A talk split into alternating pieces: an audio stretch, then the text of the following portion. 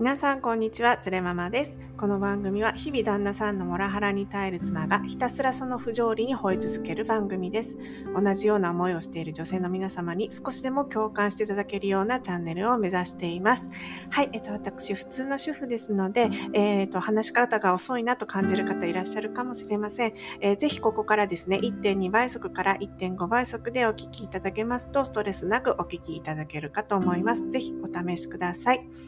はい、それではですね、本日のテーマなんですけれども、えー、モラオへの逆襲フェーズ開始、モラオがいない国を作るためにシリコンバレーの天才たちの考え方を参照してみたという、えー、テーマになります。えっ、ー、とですね、今回からモラオへの逆襲フェーズになります。あの、復讐ではないです。あの、何か、あのね、モラオに物理的に危害を加えようみたいなね、そういう危険な感じはないです。で、モラオに対してね、の怒りをなんか別のことを作ることでなんか発散したいなっていうそういう意味ですね。逆襲フェーズっていうのは。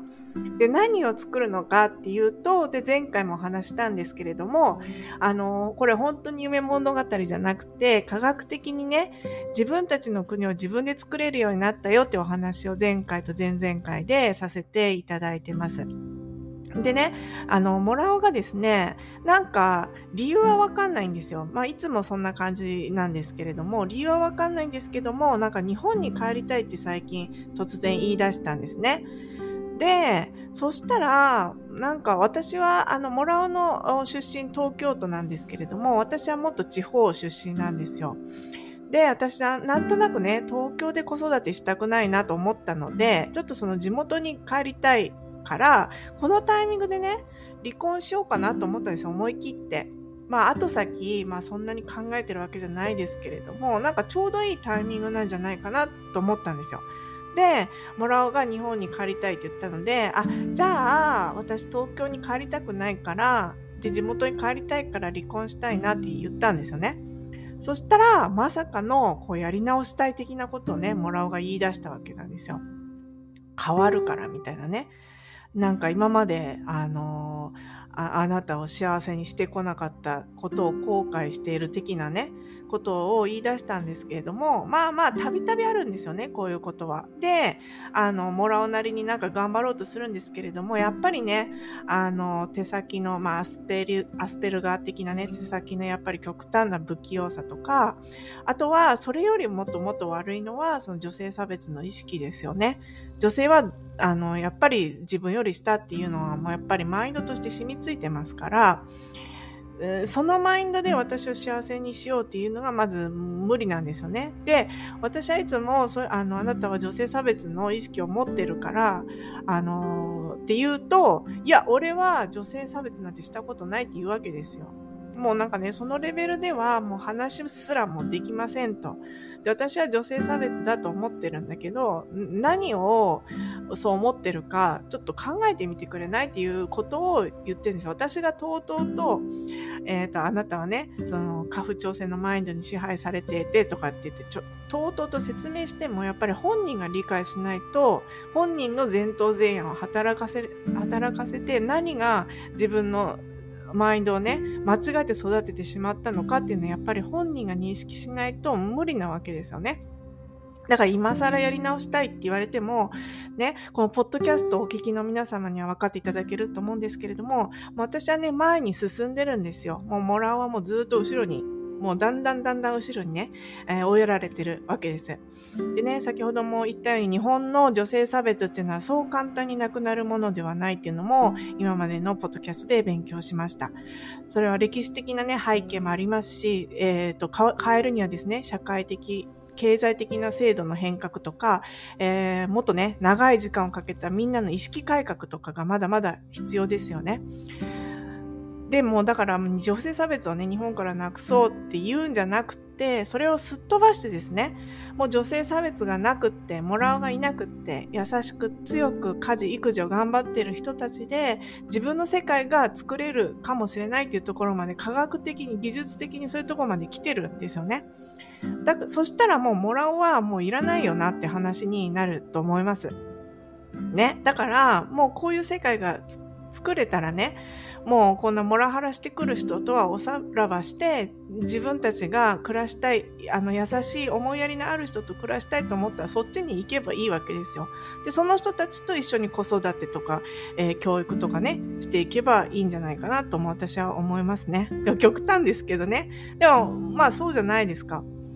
でただそうは言ってもその現状で離婚できない人っていうのはいっぱいいますよね。私もそうです。もう離婚したいって言ったけれどもいざやっぱり離婚するとそうシングルになるわけじゃないですか。子供2人に対して大人1人ってなると本当に物理的に今までねモラハラモラハラって言ってますけどもなんだかんだ言って荷物持ってくれる人がいるっていうのはすごい助かってたんですよね。こう荷物を運んでくれる、荷物を車に乗せてくれる、あとは運転してくれる。だそれ、そういう意味では旦那さんっていて助かるんですよね。で、旦那さんがいて私が感謝するのってやっぱ荷物を持ってくれることと運転してくれること。もうそう物理的にやっぱり男手があるっていうのが結構あの助かるポイントですよね。ね、だからもし一人になったらそういう人がいなくなるしでもちろんその他にも経済的にもね。あとは日本社会やっぱりシングルの家庭にそんな優しくないですからあの白い目で見られたりとか精神的にも不安だっていう人がいっぱいいると思います。私もそうです。離婚したいなんて言ってますけど実際にうまくやってるやっていけるかなって言ったらちょっとわかんないですね。ででもそうやってモラハラに苦しんでるのに結婚を続けなきゃいけないなんておかしいじゃないですか、どう考えたって。だから私はそうやって、あ、モラハラだ、大変だ、早く逃げなきゃってなった時に、みんなが離婚しても一人で、モラオに、モラハラにね、苦しんだ人が、その世界にね、パッて飛び飛び込めば、経済的にもね、精神的にも困らないような経済圏を作りたいなっていうのが、新たな目標としてあります。ね。で、経済圏って私言ったんですけども、コミュニティとかとはあえて言わないで、あえてね、国とか経済圏って言いたいんですよね。なぜなら、自分たちで経済的に自立自立するところまでを考えてるからです。でね、具体的にモラオが日本にいつ帰るかっていうのを言ってるのは、まあ、あと2、3年とかって言ってるんですよね。なんかわかんないんですけれども、勝手にそういうのいつも言ってくるんですよ。なんで2、3、で、それに私が合わせるっていう感じなんですけど、モラハラ、モラオの家庭の皆様よくあると思うんですけどね。で、2、3年あるってことは、そのためのなんか準備を、まあ一つでも形にちょっとしたいなと思ったんですよ。結構時間ありますよ、2、3年って言ったらね。で、そんなね、国を作るなんてね、あなた、クレあれ相変わらずクレイジーですねって、こんなね、モラ、夫のモラハラを世界中に配信して、えー、言ってるなんかもう人格的でおかしいんじゃないですか？なんかもうだんだんクレイジーになってきましたねって言われるかもしれないんですけれども、これ夢物語みたいに聞こえるかもしれないんですけれども、ね、私はね、本当にね、作れるんなら作ってみたいっていうふうに思ったんですよ。っていうのも今ねこのポッドキャスト全然ねまだ4ヶ月始めて4ヶ月なんですけれどもあのー、まあ視聴回数とかフォロワー数とかから見るにこのいつも聞いてくださってる方っていうのが多分20人くらいはいらっしゃると思うんですよね。なんかこんなね、あの普通の一般の主婦のポッドキャスト、文句ばっかりのポッドキャストを20人も聞いてくださってるっていうのがまずほとんど奇跡だと思うんですよ。で、私はこの20人の皆様とね、一緒に暮らしていける経済圏を作りたいんですよ、極端に言うと。ね。だからもうここからね、モラオがいない、モラオフリーの国づくり、経済圏づくりについて少しずつ組み立てていきたいなと思ってます。ね、これほとんどおとぎ話だと思って聞いてください。でもこうやってなんか考えた方がいいじゃないですか。前向きじゃないですか。モラオを後ろから包丁で刺すよりも新しい世界を 作った方がなんか建設的だなっていうレベルでちょっと聞いていただきたいなと思ってます。でもね、私はね、できると思ってるんですよ。前回も言いましたけれども、人の意識イコール世界なんです。人の意識が世界を作り出す。科学でもスピリチュアルでもそう言われてる。仏教でも神道でもそう言われてます。みんな同じこと言ってるんですよ。意識すれば世界はできるっていうことです。ね、なんかね、暑苦しいですかね。夏なのになんかうるさいかもしれない。でも、あのー、なんでね、じゃあ私なんでそんなできると思ったのかっていうのも一応根拠あるんですよ。なので、ちょっとね、聞いていっていただけたらなと思うんですよね。もうね、なんか、こいつ思想強すぎるなと思ったら、コメントとかね、ツイッターで止めてください。あの、頭大丈夫ですかってね、あや優しくね、あの、問いかけていただけたら大丈夫です。で、でね、これね、あの、国を作れます、作れるようになりましたよって佐藤さんが書籍でおっしゃってたじゃないですか、前回ね。で、なんか、じゃあどうやってこういう主婦でもね、国って作るのかなと思って検索したんですよ。なんか国とか経済圏を作るマニュアルってあるのかねと思って探したらなんとあり、あったんですよね。本が。あの、アメリカで出して、出されてる本で、The Network States ステイトっていう本がありました。これはインド出身の、えー、投資家あ、ビリオネアみたいなんですけど、シリコンバレーのビリオネアの、えー、方みたいです。バラージ・スリニバッサンって方が書いて、読めないですけどね、バラージ・スリニバッサンさんが、えー、書いた著書になります。で、えー、実はですね、シリコンバレーのシリコンバレーってあの、アメリカのですね、西海岸のカリフォルニア州の、えー、すごいテク、テクノロジーの会社が集まるところですね。アップルとか、えー、Facebook とか、えー、なんね、Google とか、いわゆる GAFA、GAFA っていうところが集まって、その他、あと OpenAI って最近チャット GPT を発明した会社もサンフランシスコっていう、いわゆるサンフランシスコもシリコンバレーの中に入ってるんですよね。シリコンバレーっていう地名はないんですけれども、なんかそういうテック企業がえー、集まる地域全体その辺を指してシリコンバレーって言うんですけれども、そこにね、いる天才たちはですね、この現状の窮屈なリベラルデモデモクラシー、今民主党のバイデンさんやってますけれども、これね、アメリカからおさらばして、こういうなんかリベラルなアメリカからおさらばして学歴偏重主義とかね、そういうのとか、なんていうか、権威主義とかそういうのからおさらばして、すごい自由主義者たち、この、えー、まあ、お金持ってるビリ、あの、ビリオネアの人たちのことをリバタリアンとかって言うらしいですね。自由主義者が何でも自由にできる新天地を目指して、もうなんかね、国を作ろうってしてるらしいんですよね。自分たちお金持ってるから。で、自分の思う国ってどうやったら作れるのかなっていうのをこの The Network State っていう本に書いてありました。これね、英語だったんで、一応私買ったんですけれども、英語私アメリカに住んでて一応仕事も半分英語でやってるから読めるかなと思ったんですけど、もうやっぱり読めませんでした。もう私の英語力じゃ、英語のやっぱり最先端の著書って読めないんだと思って、ああ、どう、これ読みたいけど読めないなと思ったら、ちゃんとこれを要約、日本語で要約してくれてた記事がありましたので、それを参考にお話ししたいと思います。それによるとですね、なんと今から話す7ステップを踏めば国ってできるそうなんです。ね、どんな7ステップを踏めば国ってできるんでしょうか？ぜひ後半でお聞きいただけますと嬉しいです。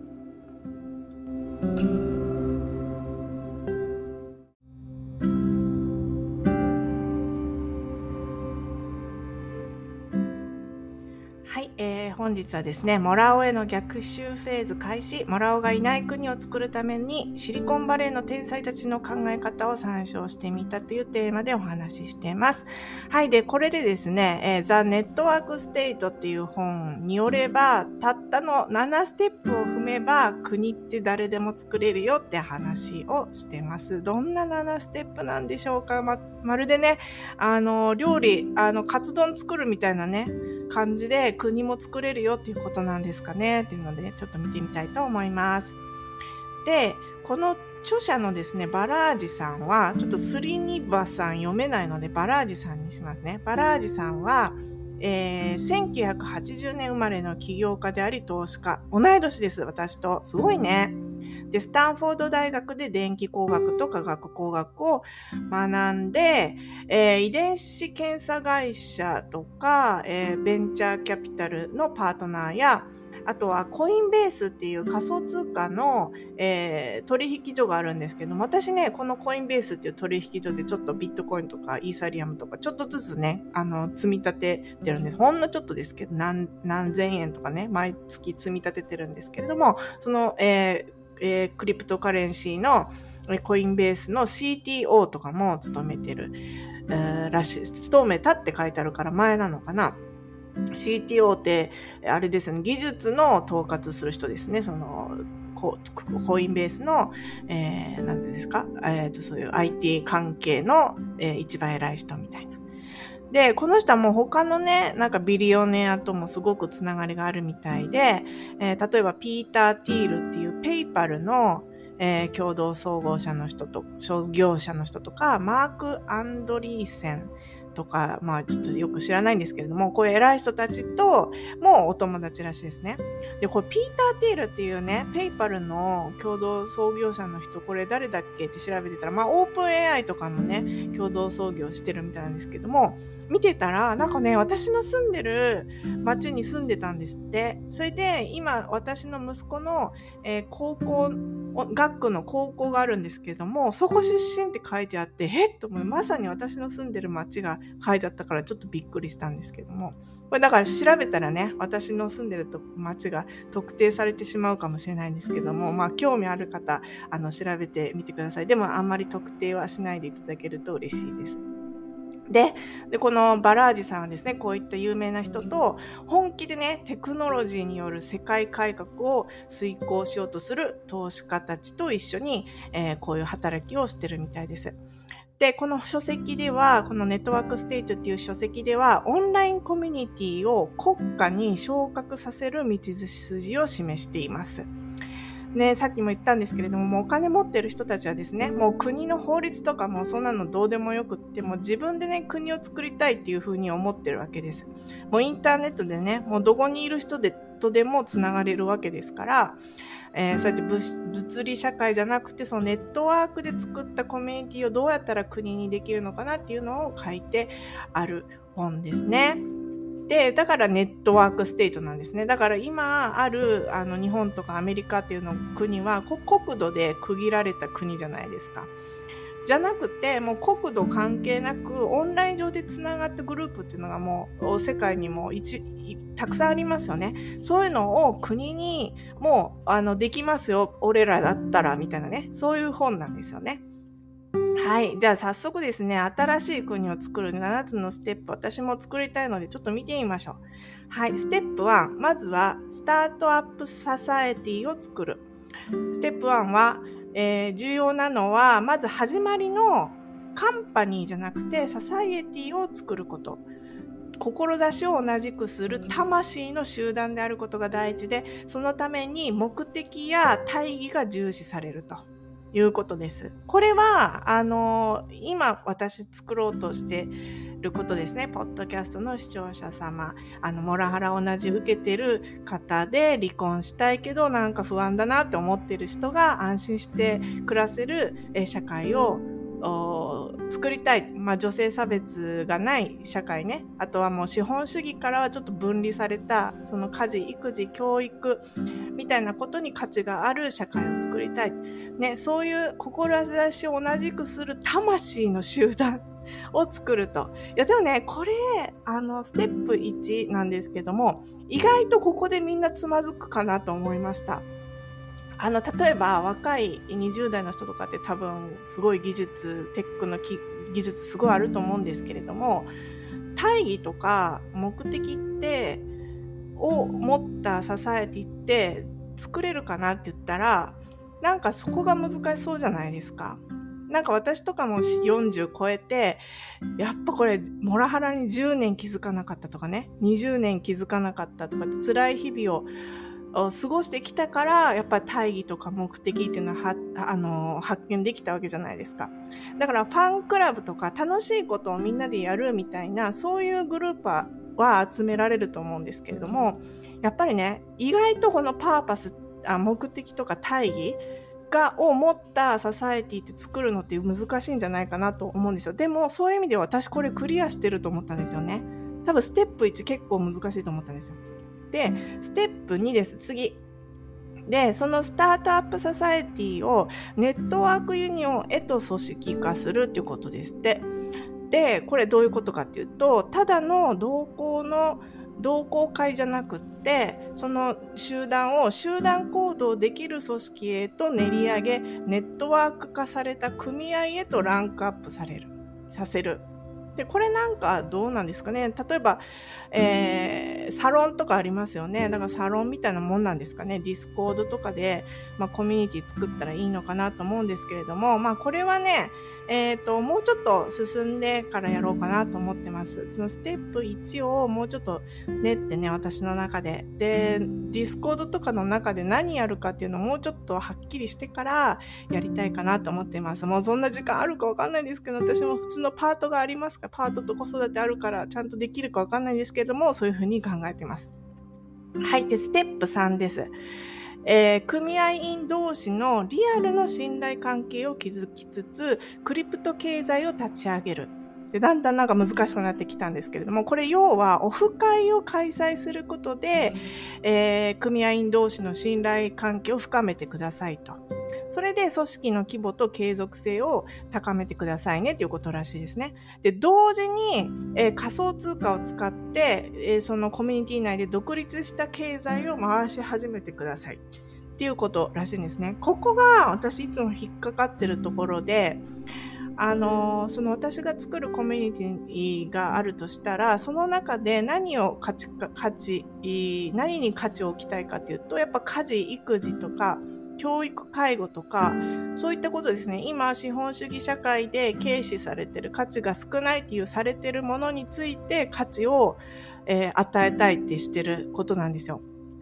でこの、えーと、価値をどうやって与えるかって言ったらその例えば時間とかね、まあ、どうやって測るのか分かんないんですけどそれを、えー、時間とかで測ってトークンにしたら一応は価値が見える化できるんですけれどもなんかそれを使ってどうやって独立した経済を回し始められるのかなっていうのが私分かってないんですよ。で、それをどうやったらいいのかなっていうのを私は今ここね、あの、誰かに聞きたいんですよね。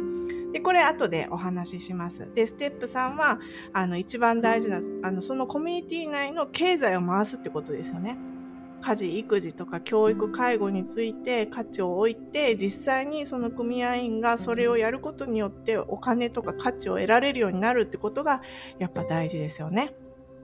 はい。で、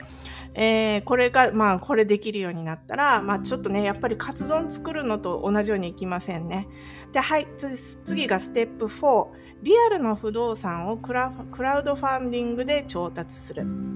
構成員同士の信頼が得られ、基金の蓄積も進んだら、クラウドファンドを通じてアパート、家屋、果ては街を購入し、オンライン上のデジタル市民を共に生活できるリアルのコミュニティへと呼び込む。これね、まさに私がやりたいことなんですよ。みんなで一緒にどっかで住みたいんですよね。だからデジタル半分、リアル半分みたいな、やっぱ世界がいいかな。やっぱり100%デジタルっていうのは厳しいと思うんですよね。なんか目にも悪いし、やっぱり体を動かさないと、やっぱ肩こりとか腰痛とかすごい死活問題じゃないですか。やっぱりね、健康大事なんですよね。リアルとデジタル半分ずつっていうのがやっぱり、えー、理想ですね。で、ステップ4めちゃくちゃリアルの不動産をクラファンで調達するっていうなんてめちゃくちゃ難しそうですけれども、でもこれも私の一個の目標であるんですよ。っていうのも私の地元でこれできないかなっていうふうに考えてます。今ね、田舎盛り上げようみたいな動きってすごくあるんですよね。これはだからもう2、3年では絶対できないんですけども、まあ10年先とかめっちゃ先になると思うんですけれども、時間ね、かかっちゃうんですけども、あの、メンバーがね、まあ、そこで作ったコミュニティの国のメンバーが住める場所あを、まあ、作ると。まあ、私の地元にね、なんか不動産屋の友達とかいるので、なんかそのことやったらできないかなとかって思うんですよね。で、あとは、あと教育。教育についてなんかできないかなと思ってるんですよ。なんかこうやっぱり子育て世代がうちの地元に来てもらうには、やっぱ教育とか充実され、させればいいのかなと思ったんですね。やっぱ東京でしかできない教育があるから、なんか人口が東京に集中して80%も私立受ける、私立のね、受験するなんて、なんか悲しくないですか？他にも、別に地方で子育てしたっていいじゃないですか。ね？だから例えばね、インターナショナルスクールとかをもっと私の地元に、一件もないんですよね。私の地元にインターナショナルスクール。オンラインはあるんですけれども、実際に行けるのとかないんですよ。で、そのインターナショナルスクールを安く、安価で提供できるようなやつが作れないかなと思ってるんですよね。で、これはどうやって作るのかなと思ったら、その、さっきあの家事、育児、教育、介護に価値を置いて、あの経済を回したいって言ってたんですけども、だから先生のお給料を、まあ実際のお金でもらえる分と、あとは、その仮想通貨でもらえる分を半分半分とかにしたら、その実際の先生に払わなきゃならないお金って半分になるじゃないですか。でも実際にはクリプトカレンシーもまた半分、あの仮想通貨も半分あるので、えっ、ー、と、安くね、先生の人件費を抑えられて、ちょっと安めのね、インターがとか地元に作れないのかなとかって考えたりとかして、このまさに夢な物語ですけど、でも意識イコール現実なんでね、何でもちょっと言わせてください。でも良くないですか？田舎にインターナショナルスクール安く作る。っていうこと？やったらそこでみんなで暮らせるんじゃないかなと思いますね。で、これがステップ4ですね。で、あとね、ステップ5からステップ7は正直私いらないかなと思ったんですけれども、あの、一応ね、この、えっ、ー、と、バラージさんが考える。バラージさんはもう世界取ったるみたいな熱い方なので、世界を取りたいと思う方は、えステップ5から7までやってください。で、私たち、私はですね、なんかね、ひっそりと暮らしたいんですよね。で、もらおが、あれあいつどこ行ったってひっそりとね、雲隠れして幸せに暮らしてるみたいな、そういうコミュニティを目指したいので、で、そうなんじゃなくてもう、俺世界取ったると思う人はステップ7まで行ってください。で、ステップ5はですね、さっきの購入した各地の不動産でできたコミュニティをデジタルでつなげてくださいということです。各地で購入したバラバラの不動産をデジタルでつなぎ、ネットワークアーキペラゴ群島を編み上げる。なんかよくわかんないですけれども その実際のリアル不動産をネットワーク上で管理できるようにしてくださいってことですかね。あとはそのアクセスのためにはクリプトパスポートがいると。だからなんかすんごい素敵な島をまるっと買ってでそこに行くにはその国の特製パスポートがいりますよみたいなそういうことをするみたいですね。はい。で、そしてステップ6、ブロックチェーンを使ってコンセンサスを実施する。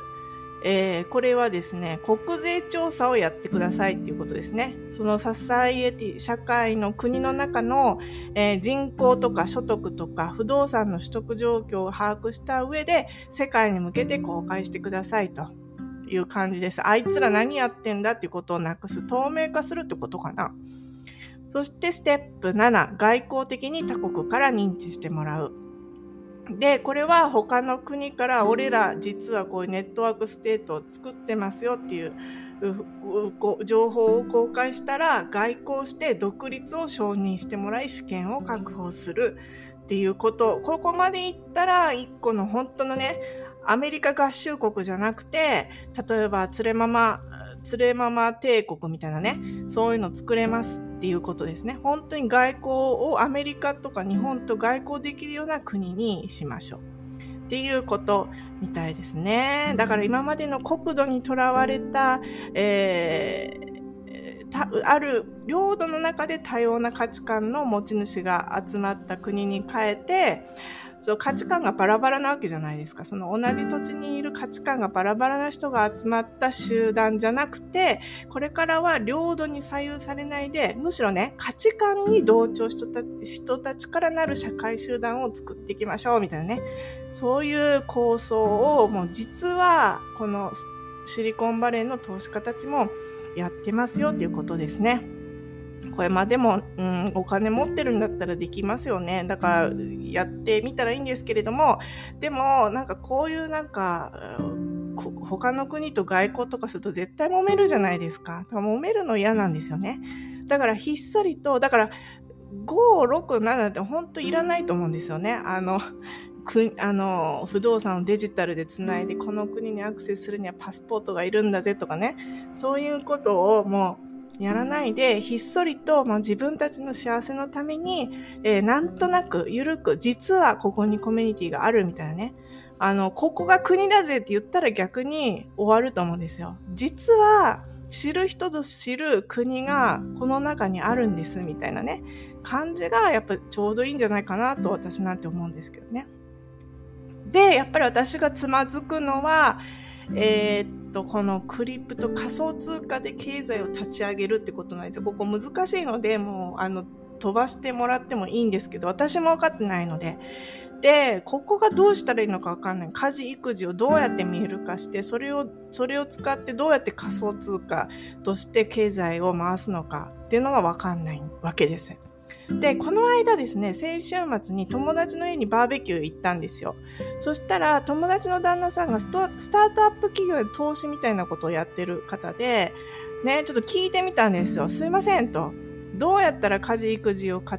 視化して仮想通貨で経済を回せるか知りたいんですっていう、ね、突拍子、あの、急に聞いてみたんですよね。私はこういうことを考えてるっていうのを聞いたら、ああ、でもね、この辺は、なんかそういうスタートアップとかそういう人多いから、なんかね、イベントブライトっていうアプリをダウンロードしたら、そういうスタートアップの人がいっぱい集まる会合とかあるから、ぜひ行ってみたらどうって言われたんですよね。で、早速、探してみたら、あったんですよ。私の家の車5分ぐらいのレストランで、毎週日曜日に、なんかね、無料でね、あの、ワンドリンク、ワンフードを買えば、誰でもなんかスタートアップの人が集まってる、ところがあるよ、みたいなね、あったんですよ。で、あ、これちょっと行ってみたいなと思ったんですけど、そこにね、その、え、ー、と、仮想通貨の人いるかどうかわかりませんよ。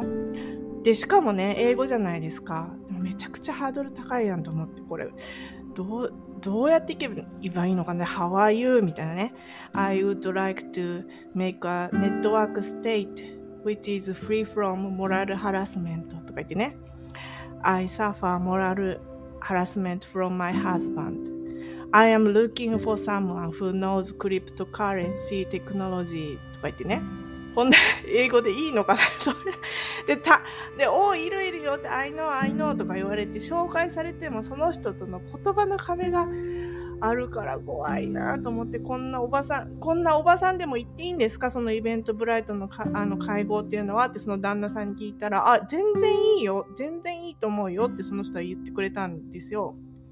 おばさんが行ってもいいなら行こうかなと思うんですけども願わくばその意識がね現実になるならば日本人でね偶然アメリカで Web3 やってますっていう人がそのフリードリンク制のパーティーに来てたらいいなっていうね。もうやっぱ言葉の壁がね、あれなんですよ。言葉の壁があっても気があったらできるのかな。ね、でもちょっとこういうのほんと一人でマジでいけないので、後でね、朝顔さんにね、一緒に行ってくれませんかって聞いてみようかなと思います。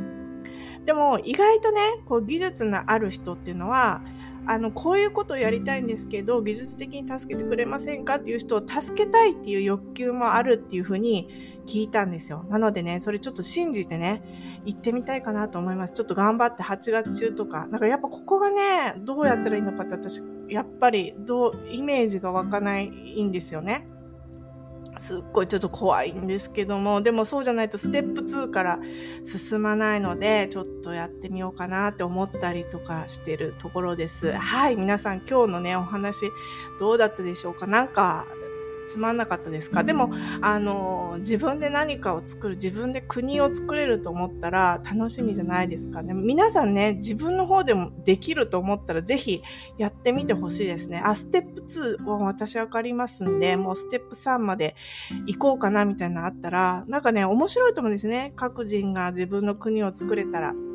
ぜひやってみてください。はい。えっ、ー、と、今日のお話はここまでになります。皆さん、えっ、ー、と、本日もね、ご視聴いただきましてありがとうございました。えー、もらおの、もらおからのもらはらに負けないで、えー、もらおよりも豊かで幸せな人生を送りましょう。それではまた次回です。